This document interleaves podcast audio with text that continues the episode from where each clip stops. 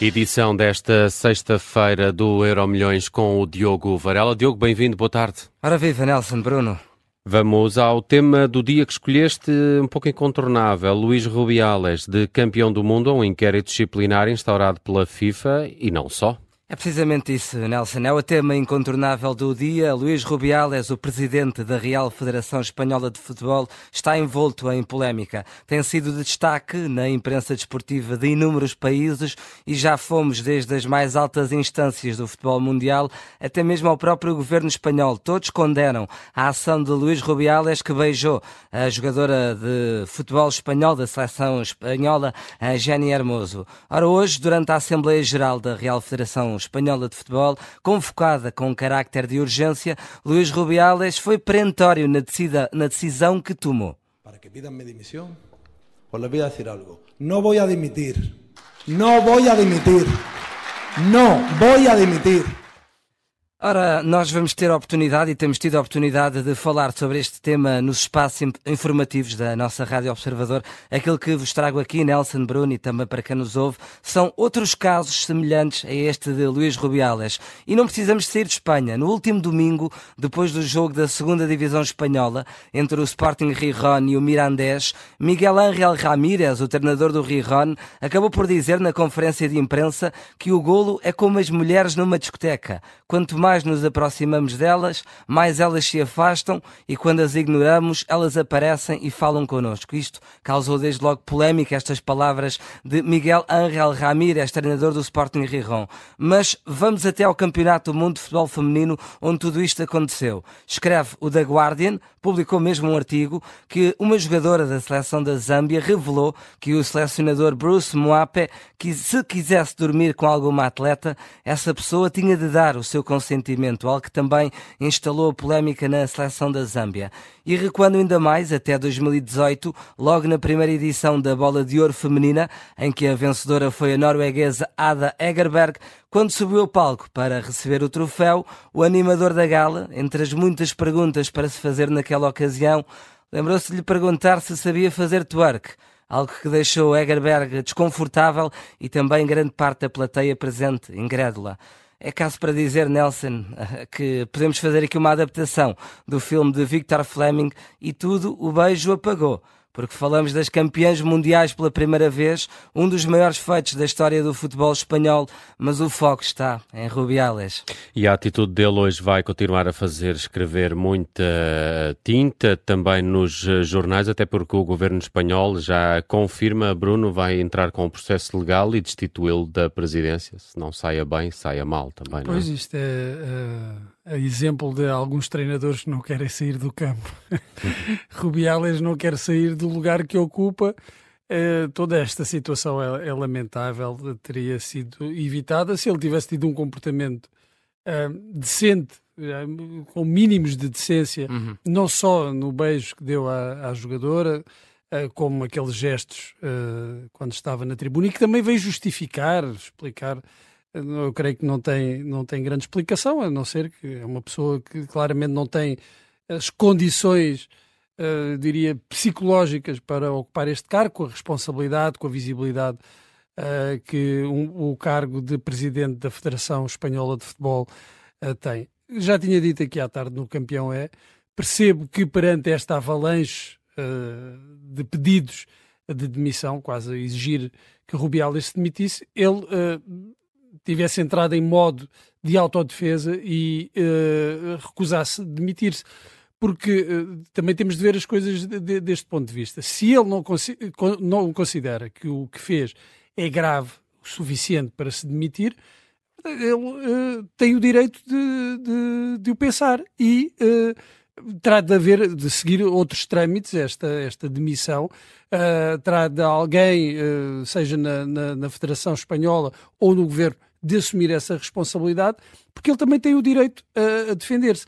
Não pode ser só pela pressão da opinião pública. Se ele próprio não tem essa consciência de que o que fez era suficientemente grave para pedir admissão, uhum. então terá que seguir outros, outros trâmites e isso obedece a, a, a normas legais, a procedimentos que são necessários uh, ser implementados, que seja pela Federação ou pelo E governo. até para todos os efeitos, Bruno, nós, nós ouvimos há pouco no, no RM, têm sido muitas as vozes de contestação, mas a Assembleia Geral, que estava presente, da Real Federação Espanhola de Futebol, aplaudiu quando Rubiales disse que não saía, que ficava. Pois isto não pode ser aqui uma decisão de, do, do público, de, de, sim ou não, de uns estão a aplaudir, outros estão a apopar. Isto tem, tem, eh, tem de seguir as normas, tem de seguir as leis, uh, e as coisas não podem ser decididas de, de ânimo leve.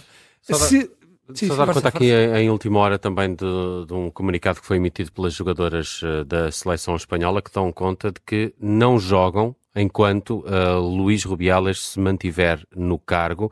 Um total de 53 jogadoras assinaram este comunicado e há também essa declaração da própria Jenny Hermoso, uhum. uh, desmentindo uh, palavras do presidente da Federação Espanhola e acho que aqui está um, a referir-se ao facto de, de ele ter usado a palavra consensual e outras dizendo que Pois, ele tal não, coisa não, foi muito, não foi muito não foi muito feliz, não. não na, na, gestão uh, de, desta polémica. A única coisa que ele deveria ter feito logo era pedir desculpas, justificar-se com o entusiasmo daquele momento e pedir desculpas à jogadora e, e, a, e a, todas as pessoas que, que, assistiram aqui. Temos que seguir. No futuro do Euro Milhões, hoje falamos da Arábia Saudita. Diogo Varela, mais de 800 milhões de euros depois, só em contratações. Haverá forma do, futebol europeu eh, parar a Arábia Saudita de comprar tudo e todos? É, e dizes bem só em contratações, porque fora prémios de assinatura e entre outros prémios que, que, estejam envolvidos. Isto tudo eh, começou, despoltou, agora com a venda da jovem promessa espanhola Gabri Veiga, 21 anos, ele estava no Celta de Vigo, foi vendido ao Al-Ali Jeddah por 40 milhões de euros, o valor da cláusula de rescisão, um pouco à semelhança do que aconteceu com Otávio no Futebol Clube do Porto. Na última época, Gabri Veiga faz 40 jogos um, e tem 11 golos com 4 assistências, é visto como um do futuro, um dos maiores futuros uh, do, do futebol espanhol. Ora, o próprio Toni Kroos, o alemão do, do, Real Madrid, acabou por escrever nas redes sociais vergonhoso uh, em relação a esta transferência. Falamos de um jovem de 21 anos uh, e, como referias, Nelson, a Arábia Saudita, na época passada investiu apenas 43 milhões de euros em contratação de futebolistas, mas este verão já ultrapassou a barreira dos 800 milhões. É só um número estratosférico estratosféricos e já vários treinadores dos principais clubes europeus demonstraram essa preocupação, entre os quais Jurgen Klopp, do Liverpool, que disse a FIFA e a UEFA têm de encontrar uma solução para tudo isto. Bruno Vieira Amaral, 800 milhões de euros depois em contratações, uh, já te fazem ver o campeonato saudita? Uh, talvez uh, dar uma espreita dela. Tem, tem, bons jogadores, sem dúvida. Agora, eu acho que, que, sim, a FIFA e a UEFA têm de tomar medidas, porque se nós temos uh, na Europa. Uh, fair play financeiro. Fair play financeiro. Temos que, a questão que, das nacionalidades também. Uh... Sim, muita preocupação com, com, os investidores e a origem do dinheiro. Nem sempre esta, este controle é muito rigoroso e há alguns clubes que uh, beneficiam assim de um certo laxismo. uns são mais perseguidos do que outros, mas se existem essas regras, então, as regras, visto que é a FIFA que governa o futebol mundial, têm de ser aplicadas uh, para todos, uhum. não? porque nós sabemos perfeitamente que este valor, este valor de investimento da Liga da Arábia Saudita não corresponde uh, nem de perto nem é de longe ao retorno uh, e às receitas que, que o campeonato gera. Portanto, estamos a falar de um Estado, que é a Arábia Saudita, que está a investir nomeadamente em quatro, através de quatro clubes, a investir com dinheiro que não resulta de, do desporto, que não resulta de, da venda de direitos, uh, não resulta das receitas geradas pe, pe, pe, pelo futebol, tem a ver com uma política de promoção do próprio Estado, da própria Arábia Saudita, e isto, claro, que eh, introduz aqui um elemento forte de desigualdade. A FIFA e a UEFA não tem nada a ver com, com questões morais, mas a FIFA e a UEFA têm de uh, tomar algum tipo de medidas, porque introduz, sim, um elemento de desigualdade e agora, no início eram só os jogadores mais velhinhos que iam lá para a reforma, agora já vão os mais novos. É verdade. Um, de resto, estava aqui também a confirmar que o Al Nasser de Cristiano Ronaldo entra hoje em campo e já no 11 com o Otávio e com Laporta, as últimas contratações. Vou ver. É, para ver então.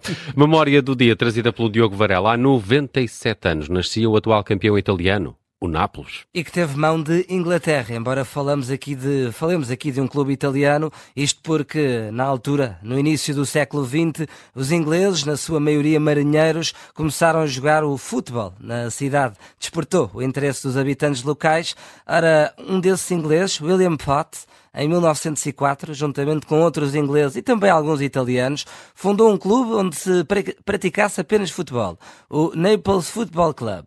Ora, nos anos 20, por problemas financeiros, este clube fundiu-se com outro emblema napolitano e deu-se o Inter Naples. Os jogadores do Internapolis quiseram mudar definitivamente o nome ao clube, ficou a Associazione Calcio Napoli, estávamos a 25 de agosto de 1926, os tais 97 anos que nasce assim a equipa napolitana, que usava na altura como símbolo da cidade e como emblema o cavalo, são conhecidos como os Azzurri, os azuis, em Itália, e em 1959 dá-se a inauguração e a mudança para o emblemático São Paulo, que hoje em dia é conhecido como o estádio Diego Armando Maradona. Três anos depois, talvez tenha dado sorte, o Nápoles conquista o primeiro troféu nacional, a Taça de Itália.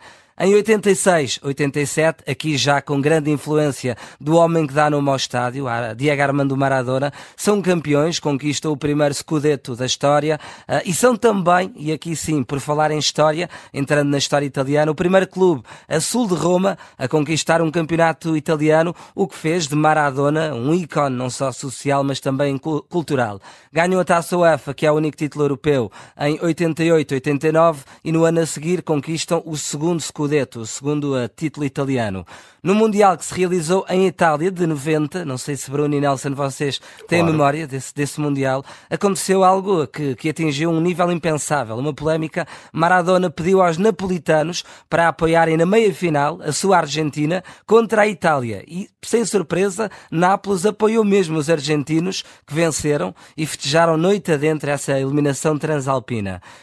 Um, de resto, Itália ficou incrédula, claro, e Maradona e também o Nápoles passaram a ser aqui vistos como figuras non gratas para, para toda a Itália. O clube que, de resto, teve dificuldades, em 2004 declarou falência, teve de recomeçar desde a terceira divisão, já com o atual presidente, o Aurélio De Laurentiis, e conseguiu ser campeão nacional italiano outra vez. Eu lembro-me de, de, no estádio, eh, em 1990, o público se ter dividido e ter assobiado uma parte do estádio, assobiou a seleção uh, da Argentina uhum. Eh, e, e, o, e, o, Maradona estava muito revoltado com, com uhum. essa situação também, porque esperava um apoio incondicional dos adeptos dos tifós italianos.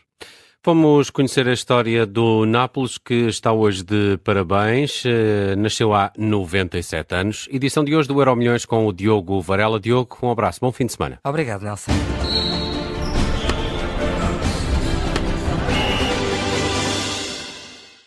Rádio Observador.